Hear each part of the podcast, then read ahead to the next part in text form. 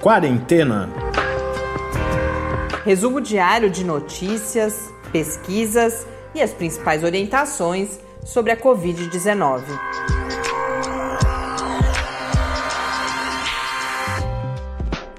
Quarentena, dia 176.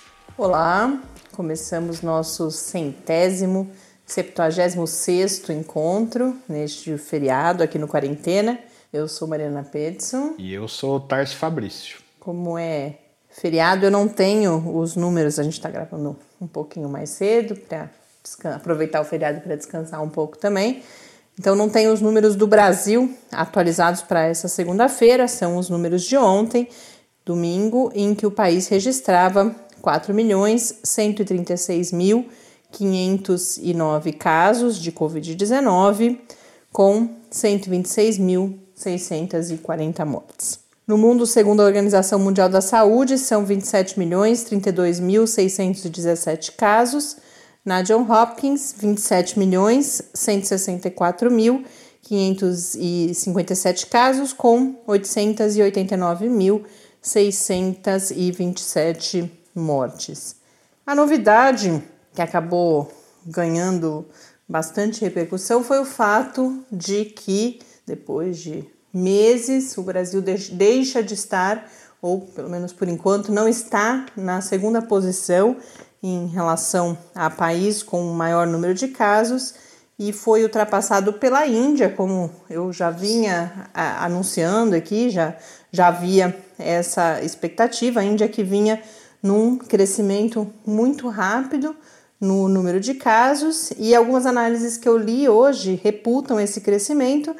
A, bom, a primeira características demográficas da Índia, além de uma população muito grande, Índia tem 1,3 bilhões de habitantes, o Brasil tem cerca de 211 milhões, então isso mostra uma diferença grande que nos faz, inclusive, relativizar essa questão de, de termos passado em número de casos. Mas a Índia ela tem cidades muito populosas, e a gente sabe que esse é um, um fator que acelera a transmissão, mas além disso, vem adotando uma flexibilização das medidas de distanciamento também já há algum tempo, e além disso, não tem, assim como o Brasil, uma estrutura de identificação e principalmente de rastreamento dos casos e dos seus contactantes. Então, esses são os principais motivos que são apontados para esse crescimento da pandemia na Índia. É, mas tem, tem um dado nisso que é muito curioso, que embora a Índia tenha maior número de casos do que o Brasil, o número de mortes é muito abaixo do que a gente tem aqui, né? É, essa é uma comparação importante da gente fazer. Primeiro, essa que eu tinha colocado, do tamanho da população. Então, a Índia tem 1,3 bilhões, Brasil, como eu disse, cerca de 211 milhões, e os Estados Unidos, que é o país com o maior número de casos, 330 milhões. Então, proporcionalmente à sua população, esse número é, é bem menor.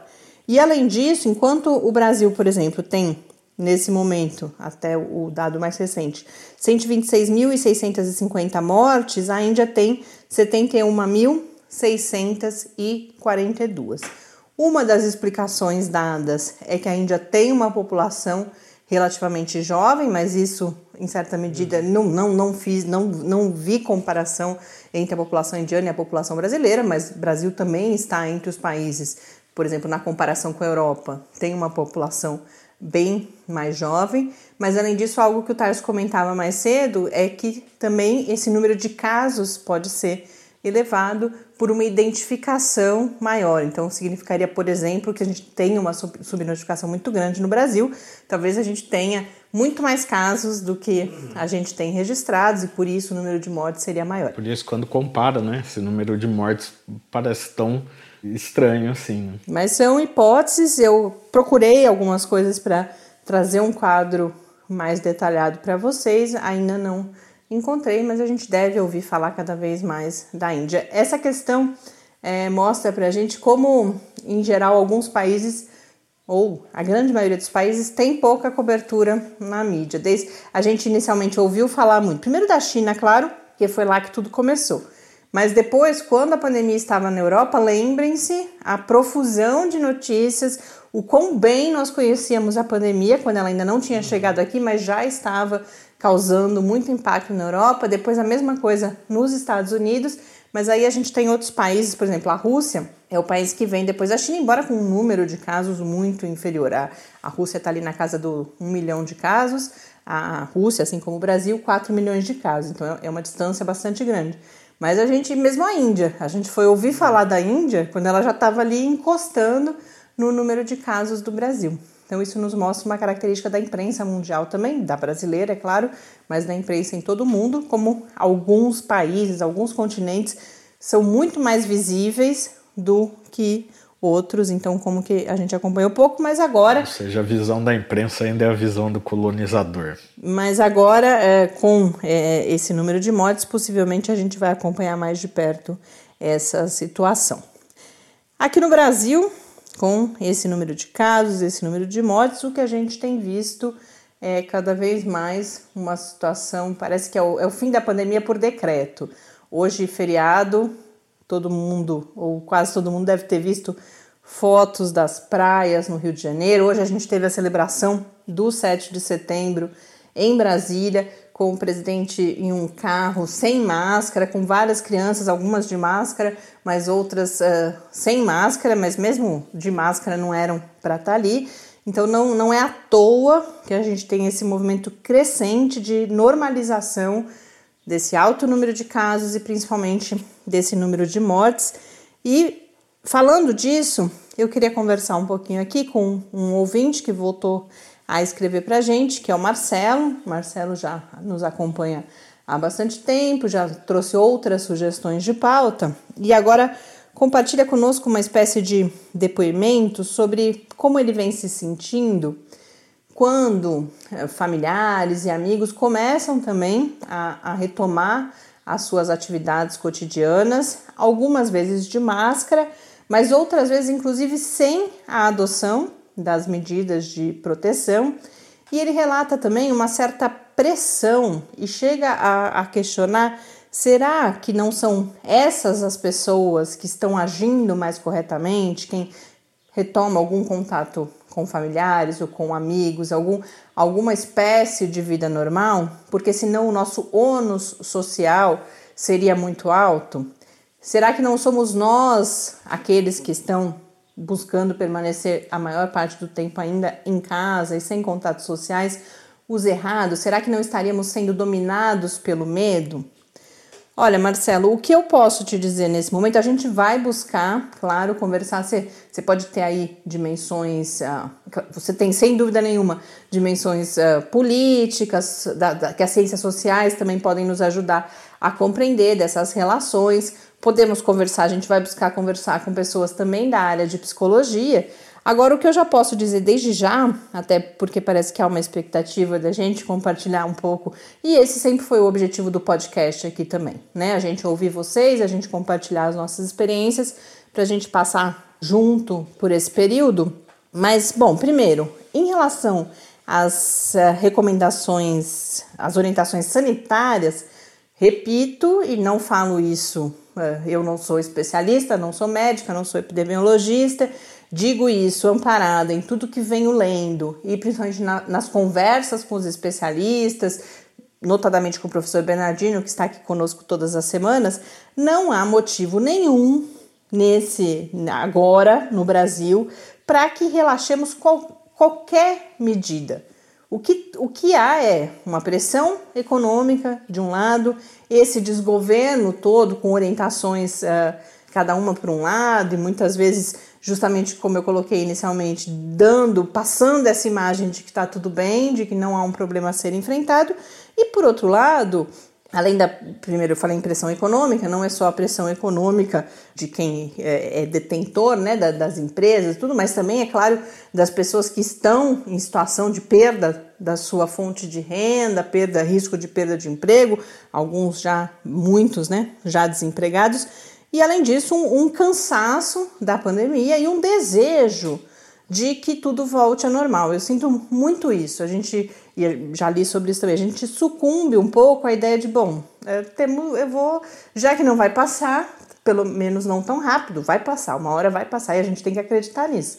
Senão, de fato, a forma de encarar tudo isso seria bastante diferente. Mas é, o fato é que a gente ainda tem uma expectativa de que, sei lá, em cerca de um ano, talvez, um pouco menos até, nós tenhamos não só a comprovação da eficácia da vacina, mas uh, já a distribuição dessa vacina equacionada em grande medida.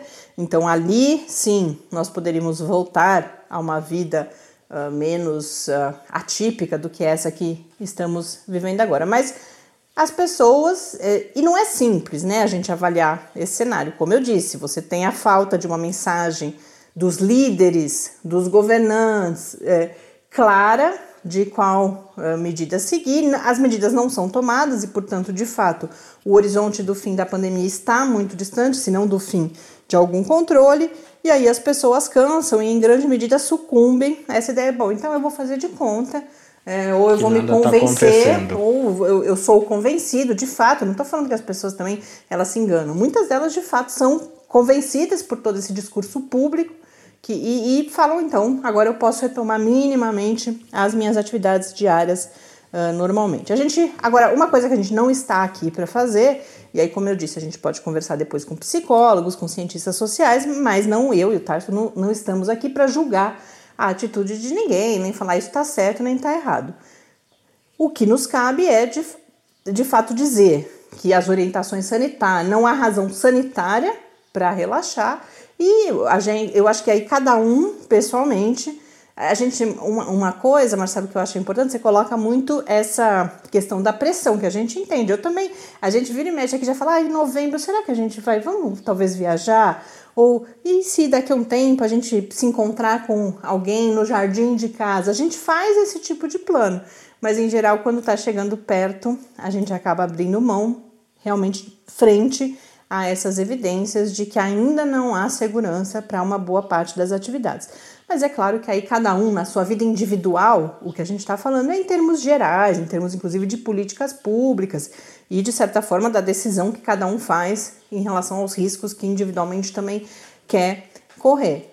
Mas as decisões cabem uh, a cada pessoa. Uma última, só um último aspecto, Marcelo, que eu acho importante é o fato de, bom, e o ônus social? É claro que há perdas, né? Há, muitas perdas nesse momento que nós estamos vivendo, mas sem dúvida nenhuma a perda maior seria uh, um, um agravamento, por exemplo, de um quadro de saúde que viesse inclusive a nos tirar a vida ou a vida de alguém querido. Tenho certeza que várias das pessoas que nos ouvem, inclusive, já devem ter passado por essa experiência.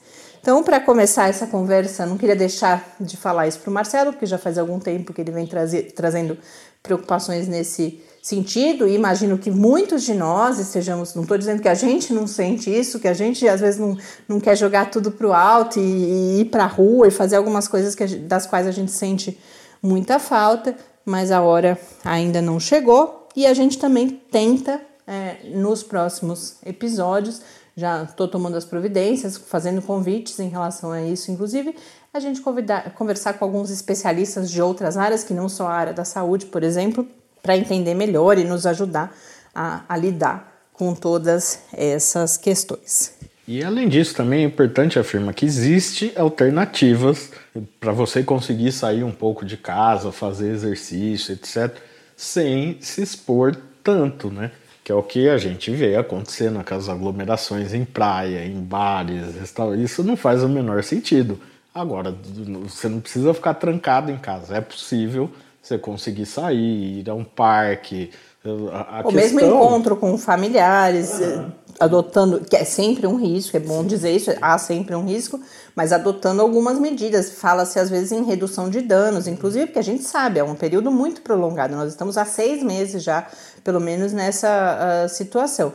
Então é importante isso que o Tarso traz também, de que a gente não precisa, ah, porque, porque eu não vou mais fazer o isolamento rigoroso, eu vou para o bar, uhum, eu, me comportar como se nada tivesse acontecendo. Então é isso, por exemplo, você quer encontrar seus familiares, vá num, num lugar aberto, mantenha uma distância, usa todo mundo máscara, fala um oizinho, conversa e tchau, e vamos embora, e vamos voltar para casa. Agora não dá para fazer uma grande confraternização e beijos, abraços e etc. Ainda não é possível fazer. Bom, hoje a gente teve a felicidade de poder contar com uma entrevista para esse nosso programa que normalmente seria um pouco mais rápido, mais uh, com menos informação por se tratar de um feriado, mas eu pude conversar com o Jairo Ramos Temeroso, que é pesquisador de pós-doutorado na Fiocruz e está envolvido em um trabalho, é um dos coordenadores de um trabalho que foi feito por pesquisadores de dois laboratórios, o laboratório de pesquisa sobre o timo e o laboratório de pesquisa em imunofarmacologia da, da Fiocruz, tem pesquisadores de outras instituições também, um estudo ainda in vitro, com células imunológicas humanas, monócitos, e também células tiradas do tecido de pulmões humanos, mas que indicou um potencial de ação de duas, uh, dois, dois tipos específicos de substâncias, dois neuropeptídeos que tem no nosso organismo e, e regulam algumas funções fisiológicas, e eles notaram uma ação de inibição da replicação do vírus do SARS-CoV-2 e também um efeito atenuador do processo inflamatório que tem sido característico dos casos agravados de Covid-19.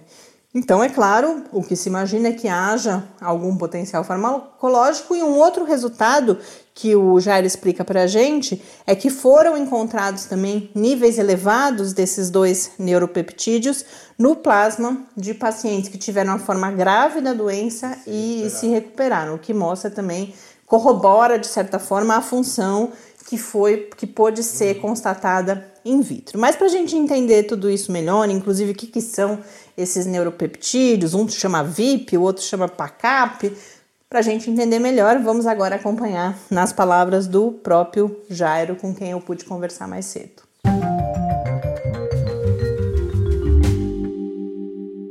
Jairo, muito obrigada por ter aceito o nosso convite para estar conosco aqui nesse episódio do Quarentena e poder explicar mais, de, trazer mais detalhes sobre esses resultados que vocês obtiveram com esse um, uma, uma ação potencial ou uma ação já identificada num determinado nível da pesquisa dos neuropeptídeos, tanto em termos de inibição da replicação do SARS-CoV-2, quanto uh, de, um, de uma ação também no, no processo inflamatório que é típico da Covid-19. Mas antes da gente falar disso, eu queria que você nos apresentasse, então, esses neuropeptídeos. O que são uh, neuropeptídeos? No material de divulgação da própria Fiocruz, eu vi, por exemplo, que eles já eles têm uma função em, em, no, no, nosso corpo, sem, sem pensar no contexto todo da infecção, e particularmente que você falasse desses dois neuropeptídeos, que são, eu não sei se é assim que fala realmente, você pode inclusive esclarecer isso, o VIP, ou VIP, e o PACAP. Bem, Obrigado pelo convite, agradeço mais uma vez. E falando também em relação ao VIP, ao VIPACAP, que você disse certo, é realmente assim essa pronúncia VIPACAP, ah, eles são neuropeptídeos de nome e de história, mas na verdade eles são muito mais do que isso. Eles só receberam essa denominação de neuropeptídeos porque foram identificados é, no sistema nervoso entérico e também no sistema nervoso central, mas isso há em 1970, 1900 e, entre 70 e 80. Então, já, assim, já faz bastante tempo. E o, o que se sabe hoje em dia, depois de tantos anos de pesquisa, é que eles são distribuídos pelo, pelo organismo como um todo. Então, você pode chamar eles de neuropeptídeos, você pode chamar eles de citocinas, você pode chamar eles de hormônios, porque eles, eles apresentam essas três funções dependendo do contexto estudado. É, no caso do VIP e do PACAP, especificamente, eles fazem parte de uma família maior de peptídeos, são da família da secretina e do glucagon, tanto é que está a parte deles regularem a parte hormonal, também em virtude deles pertencerem a essa família. E eles, pensando no, né, no contexto de fisiologia, eles fazem de tudo um pouco. Eles participam desde a embriogênese, participam na formação e manutenção da homeostasia do sistema nervoso, mas olhando para o lado mais da imunologia, e já caindo já no, que a gente faz na pesquisa em, das propriedades antivirais e anti-inflamatórias, é exatamente isso. Eles são potencialmente anti-inflamatórios. Eles participam na regulação da homeostase do sistema imune. O que eu quero dizer com isso? Basicamente, se você tem uma situação de hiperinflamação, quando esses peptídeos entram em ação, eles reduzem isso a níveis mais homeostáticos, menos inflamatórios. Da mesma forma que se encontra resultados é, contrários com eles, onde você, num contexto sem inflamação, eles podem apresentar uma atividade um pouco, um pouco inflamatória, mostrando o equilíbrio da função deles. E como no caso do estudo em patologias, né, no caso do HIV, no caso do, do da Covid-19, que são patologias em que envolvem altos níveis de inflamação, o, o que encontrado com eles, inclusive pelos, pelos nossos trabalhos, foi o potencial anti-inflamatório e antiviral associado. É, isso é uma coisa que me chamou a atenção, porque eu, por exemplo, sem conhecer a área, eu tendia a entender a inibição do vírus como um processo e toda a questão inflamatória como um outro processo. E aí vocês encontraram resultados que dizem respeito justamente a ambas uh, as coisas. Então, antes disso, queria que contasse um pouco, claro, como que foi a, a pesquisa, vocês usaram do, do, dois tipos de células, né? Células, eh, Isso. os monócitos e as células do, do tecido pulmonar, e aí encontraram justamente resultados que dizem respeito tanto à inibição da replicação quanto a esse, essa mediação no processo inflamatório. Então, se a gente puder ir explicando isso ao, aos poucos, essas duas ações distintas, mas também depois como que elas se relacionam. É, eu acho que nós vamos começar por essa parte do relacionamento, porque uhum. é distinto na forma de análise. Normalmente a gente olha o lado da replicação viral e a gente olha o lado da inflamação. Mas, na verdade, estão totalmente entrelaçados. Porque, pensando, pensando exatamente no, no trabalho do corona, a inflamação em excesso, o estímulo inflamatório em excesso, é um fator que também favorece a replicação viral. Então, na verdade, no momento, não, eu não posso dizer assim que VIP e PACAP inibem o vírus e separadamente inibem a inflamação. Eles inibem esse contexto. Porque inibir a inflamação leva também como consequência a inibição, do, a inibição da replicação viral. Da mesma forma que inibir diretamente a replicação viral também leva a uma diminuição da inflamação. Então não posso dizer onde esse ciclo começa. É basicamente é um fenômeno circular. Então, assim, pensa, é a mesma forma que a do VIPACAP em outras patologias, de que você controlando a inflamação que o agente causa, você acaba controlando a replicação do próprio agente. E no trabalho nós utilizamos monócitos e as células calo, a calo3, da linhagem celular que representa o tecido pulmonar, pensando também exatamente o que, como se dá a infecção, como se dá o processo, a infecção pelo Covid, pelo corona e a, gera, a estabelecimento do, da Covid-19. A infecção pulmonar é o início, mas a inflamação exagerada, exacerbada que acontece é uma função da própria resposta do sistema imune. Então, a destruição celular, a replicação viral no tecido pulmonar, leva o recrutamento de células do sistema, do sistema imune, principalmente de células do sistema, inicialmente do sistema imune inato, monócitos, neutrófilos, e essa chegada maciça de células favorece a destruição celular, ao mesmo tempo que essas células se, se tornam infectadas. No caso do monócito, o, o SARS-CoV é capaz de entrar em, em monócitos, não se replica como se replica no, no pulmão, no qual o vírus realmente gera uma progênie viral, ele se multiplica, mas o vírus é capaz de entrar em monócitos, alterar a sua, a sua funcionamento natural, induzindo a produção de fatores inflamatórios e levando à morte dessas células. Da mesma forma que mata o pulmão, só que no caso do monócito mata sem gerar vírus, só gera matéria, só gera proteínas, não gera a cópia viral em si. E além, então, toda essa inflamação generalizada associada com a morte celular intensa gera uma, um efeito bola de neve em relação ao dano tecidual e favorecendo a replicação viral. Eu queria. É, é possível explicar um pouco mais como. Porque assim, a gente. Eu, me parece mais fácil entender que a replicação uh, viral, a presença do vírus, vai impactar nesse processo inflamatório exagerado, numa resposta do organismo. Mas a outra direção, se você puder falar um pouquinho mais, por que, que o processo inflamatório tem impacto, uh, aumenta a replicação do vírus?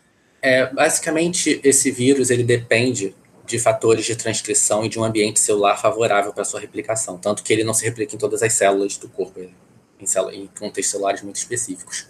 E proteínas virais, o próprio RNA viral liberado, ele ativa vias, é, vias inflamatórias, aumentando a expressão, por exemplo, de fatores de transcrição do tipo SRBP. E, é um, e esse fator de transcrição, por exemplo, é crítico, ele é crucial para o vírus se replicar. E esse, esse fator de transcrição, ele é induzido tanto pela inflamação em si, quanto pelas próprias proteínas do vírus.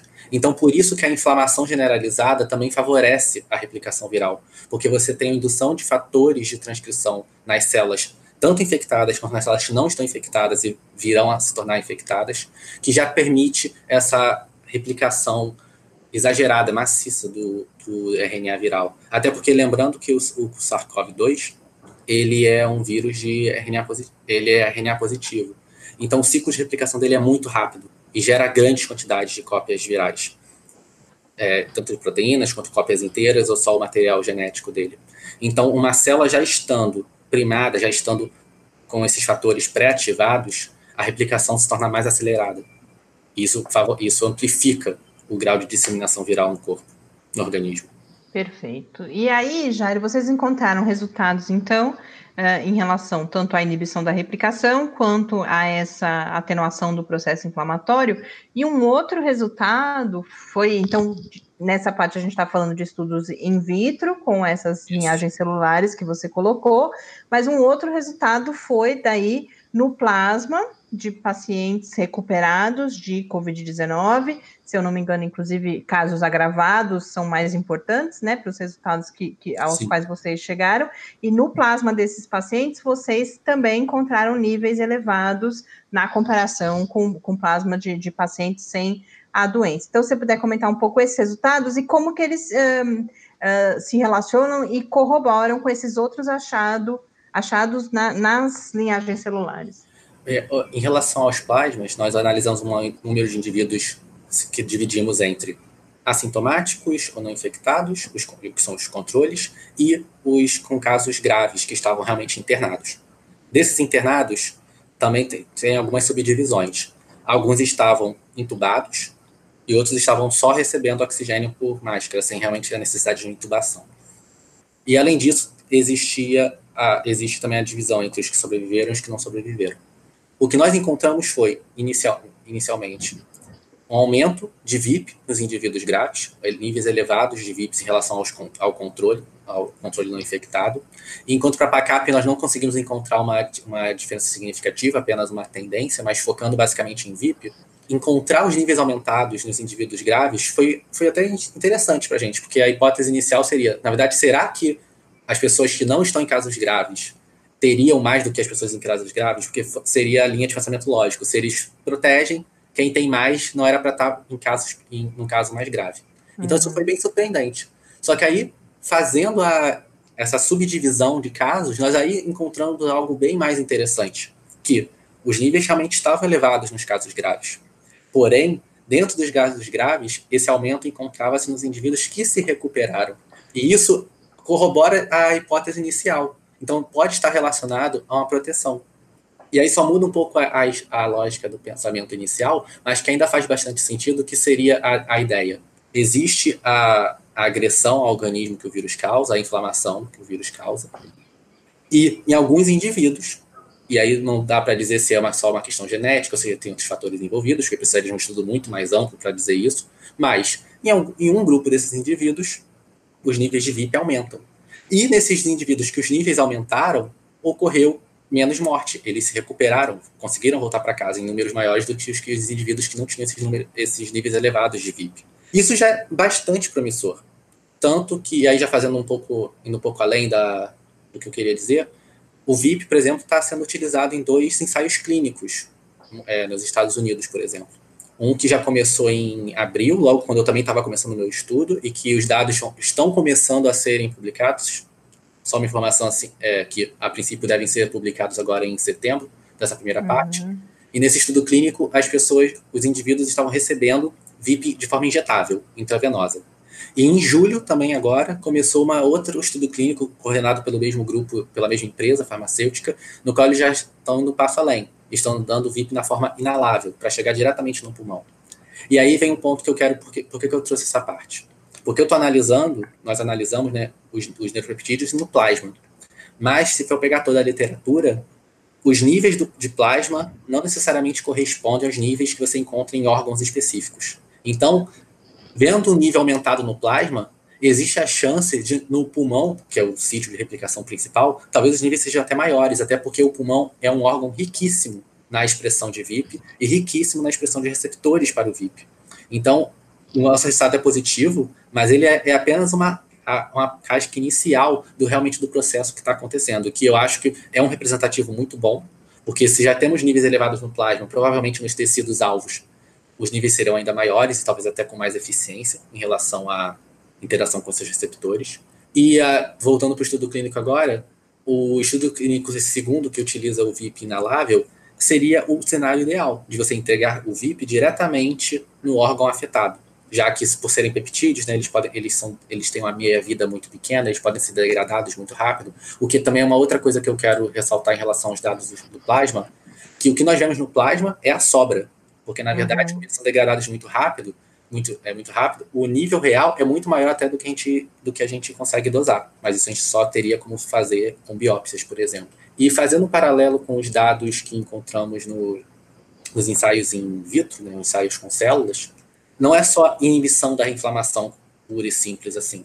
Por exemplo, no nosso trabalho nós analisamos que os níveis de é, TNF-alfa, que é altamente inflamatório, os níveis de MIF, os níveis de L6, mas e também os níveis de L8. E o que isso significa? Que não é só a diminuição da inflamação. Você inibindo o IL-8, por exemplo, você inibe a migração excessiva de neutrófilos para o pulmão. E a migração excessiva de neutrófilos para o pulmão, como já está mostrado em outros trabalhos, inclusive trabalhos até de alguns colaboradores nossos e, com, e também já dados que nós temos, estamos obtendo em novas etapas, a participação de neutrófilos na COVID-19 é muito importante. Existe uma netose, que é a liberação né, do DNA de do DNA dos neutrófilos, fazendo aquelas redes de DNA extracelular, que em casos de infecções bacterianas, em casos de outras infecções, é muito tem potencial protetor, mas no caso, pensando na infecção viral, está mais associado com o dano do que com a proteção. Então, não é só diminuir a inflamação quando se pensa em célula, e sim diminuindo a inflamação no contexto de organismo, no contexto de inibição da, da chegada de células que vão induzir uma agressão ao órgão, isso, tá isso provavelmente está associado com a má proteção e provavelmente deve estar associado com os níveis elevados nos pacientes que nós encontramos, que inclusive são os pacientes que sobreviveram. Claro que isso é tudo no mundo do campo das ideias, precisa ser mais provado, precisa ser reproduzido, mas a princípio os dados conversam muito bem, tanto os, os observados in vitro, quanto os observados também com a coorte de pacientes, e quanto já é observado nos ensaios clínicos e toda a literatura já descrita para eles. E nos ensaios clínicos, ou com esse potencial terapêutico, se viesse confirmar, a gente está falando de neuropeptídeos aí sintéticos. Isso, exatamente. Porque aqui no Brasil, é, o VIP não, você não, ele não existe para tratamento, mas na Europa, eu não vou falar nos Estados Unidos que eu não tenho essa certeza, mas na Europa ele é aprovado para algumas patologias. Isso uhum. não, é, não é de farmácia, isso é, isso é apenas utilizado em pacientes que estão em hospitalização mas ele já é utilizado, ele tem propriedades terapêuticas já muito reconhecidas, utilizando em situações como, por exemplo, asma, pressão arterial, em casos de, de hipertensão pulmonar e outras patologias, como sarcoidose, é, sarcoidose, por exemplo. É muito interessante, porque é uma coisa que, para mim, particularmente, não era familiar, porque é claramente um, um, um medicamento que é inspirado no funcionamento do nosso próprio organismo, né? Você entende como que o nosso organismo se defende e a partir daí você pensa uh, esse fármaco, por exemplo. É exa exatamente isso. É você utilizar isso vem na isso é até um essa isso que você falou eu vou usar até como um gancho para uma coisa muito importante que às vezes as pessoas no campo às vezes no próprio campo científico deixam um pouco de lado a, a importância da pesquisa básica porque uhum. você não encontra só fármacos e moléculas ativas em plantas, em, por fora do organismo. O nosso próprio corpo é uma fonte de potenciais fármacos. E pensando na, na minha linha de trabalho, linha de trabalho do meu grupo, muitos neuropeptídeos têm, têm propriedades anti-inflamatórias muito bem descritas e muito potentes. Só, só que na fisiologia, eles são liberados de acordo com a necessidade, são produzidos de acordo com a necessidade. Porém, uma intervenção terapêutica em cima disso, você favorecendo um braço anti-inflamatório, você consegue utilizar moléculas do próprio organismo a favor dele próprio. Então, é uma grande fonte. E aí vem a translação da pesquisa básica para pesquisa aplicada, que é isso, você entender como funciona o mecanismo, a mecanística dessa imensidão de moléculas com ambas propriedades, e dali você selecionar uma ou outra, nesse caso o VIP e o PACAP, que são já bastante descritos nesse aspecto, que são muito, são potenciais anti-inflamatórios é, endógenos. Jairo, em termo, você mencionou já os estudos clínicos que estão sendo realizados em outros laboratórios, em outros países, inclusive. Em termos do grupo de pesquisa de vocês, como que, que segue essa pesquisa agora? Quais que são os próximos passos? O próximo passo do nosso grupo, que já está, que a gente publicou o nosso trabalho em forma de pré-print, isso foi em julho, então já tem um mês, um mês, algum um tempo que passou. Nossos próximos experimentos, nossas próximas etapas são entender melhor como funciona essa interação dos peptídeos no, no, pulmão, nas células pulmonares. Porque no caso dos monócitos, nós já temos bastante histórico de trabalhar com células macrófagos, linfócitos, são células primárias, que realmente representam, a gente obtém isso de bolsas de sangue, é, é, é real representativo. Porém, no caso do, do trabalho com, a, com células pulmonares, a gente está usando uma linhagem. Então, ainda a gente, o ideal, o próximo passo é entender exatamente como funciona no tecido real, em células que não são tumorais, em, em células primárias. Até porque precisamos entender também como acontece essa interação, porque o que a gente vê é a presença de VIP e o resultado final, que é a inibição do vírus e, das citocinas pró-inflamatórias. Mas o que acontece no meio? Qual é o mecanismo responsável por isso? Já que VIP e CAP se ligam a, não, é uma, não é uma ligação simples ligante-receptor. Existem três receptores diferentes para eles, receptores que podem associar entre si de formas diferentes. Então, entender como isso acontece nas, no modelo celular que nós utilizamos é interessante, mas também para entender melhor e já saber o que esperar quando pensar no indivíduo, é interessante também olhar em células primárias, entender a expressão dos receptores, entender como funciona essa mecanística fina. E pensando na parte mais ampla do trabalho, ampliar os, é, os, o estudo com o paciente, ampliando o número, ampliando no, o, o, número de variáveis que vão ser a, a, analisadas para tentar verificar se existe alguma outra correlação que não seja só sobrevivência. Se existem outras relações, como, por exemplo, aumento de alguma indivíduos que possuam algum polimorfismo para algum gene ou indivíduos que possuam alguma co-característica que possa estar influenciando e correlacionando com os níveis de VIP ou de PACAP. Jairo, muito obrigada pelo não só por ter aceito o nosso convite, mas pelo cuidado na explicação e obrigada e parabéns também pelo seu trabalho e o trabalho que vocês vêm realizando no grupo. Muito obrigado pelo convite também e parabenizo você pelo trabalho durante essa pandemia na divulgação de ciência, que é bastante importante.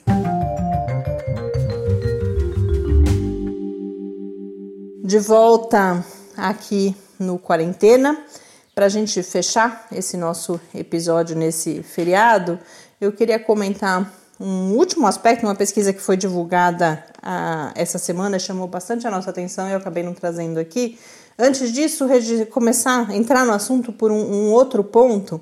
Hoje, na Folha de São Paulo, a Mônica Bergamo, que foi quem noticiou a outra pesquisa que eu vou trazer aqui também, não só ela, mas foi uma das jornalistas que noticiou. Hoje, ela trouxe o resultado de uma pesquisa do Sindicato dos Médicos de São Paulo, que indica pelo menos 244 profissionais médicos mortos já desde março pela Covid-19 e inclusive mostrando que destes a grande maioria morreu em São Paulo, no estado de São Paulo, 51 de São Paulo, 40 do Rio de Janeiro.